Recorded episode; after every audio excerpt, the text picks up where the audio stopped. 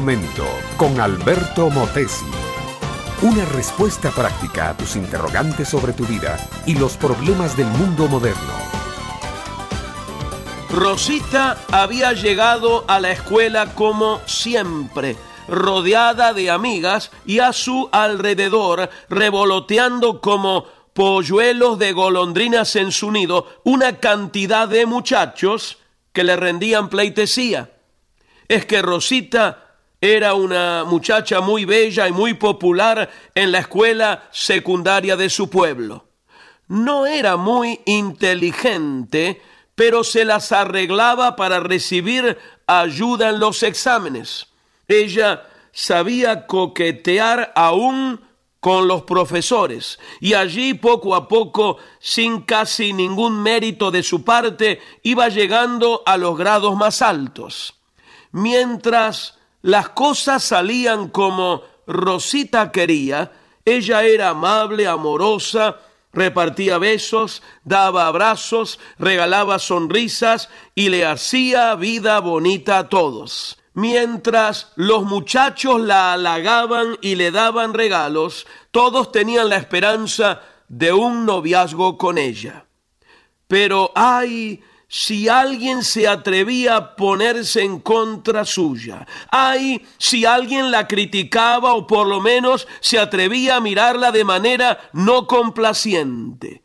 La dulce Rosita explotaba. La bella Rosita saltaba desde su trono y se ponía el uniforme de soldado, atacaba con rabia, insultaba con furia, manejaba cada situación en contra suya para tornarla a su propio favor, hasta que el séquito de seguidores volvía como perritos falderos a lamerle los pies.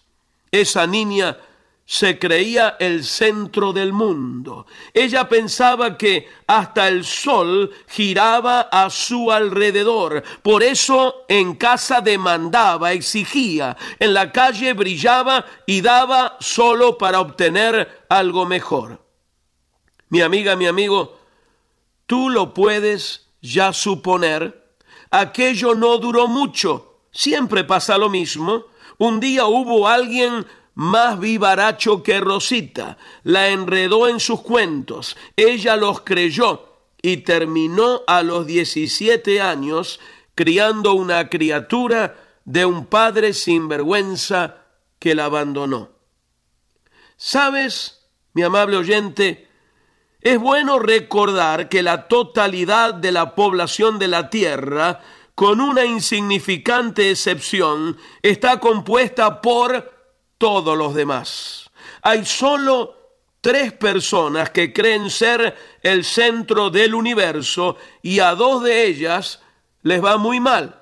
La primera es cualquier ser humano que se cree superior a los demás. La segunda es el mismo Satanás que trató de usurpar el trono de Dios. Y la tercera, que en realidad lo es, es el Señor Jesucristo, quien ha sido nombrado por Dios como Rey de Reyes y Señor de Señores. Mi amiga, mi amigo, uno encuentra su verdadera grandeza y su verdadero propósito cuando hace girar su vida alrededor de Jesucristo.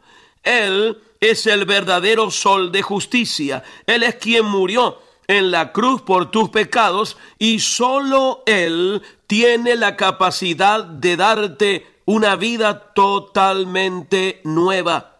Si hoy por el arrepentimiento y la fe lo reconoces como tu Señor y Salvador, entonces encontrarás tu lugar perfecto en la órbita de la vida y sabrás alrededor de quién girar.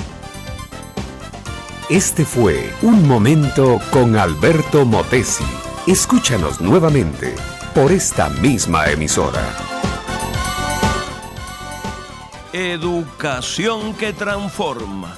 ¿Te quieres preparar mejor? Visita Facebook y busca Alberto Motesi University.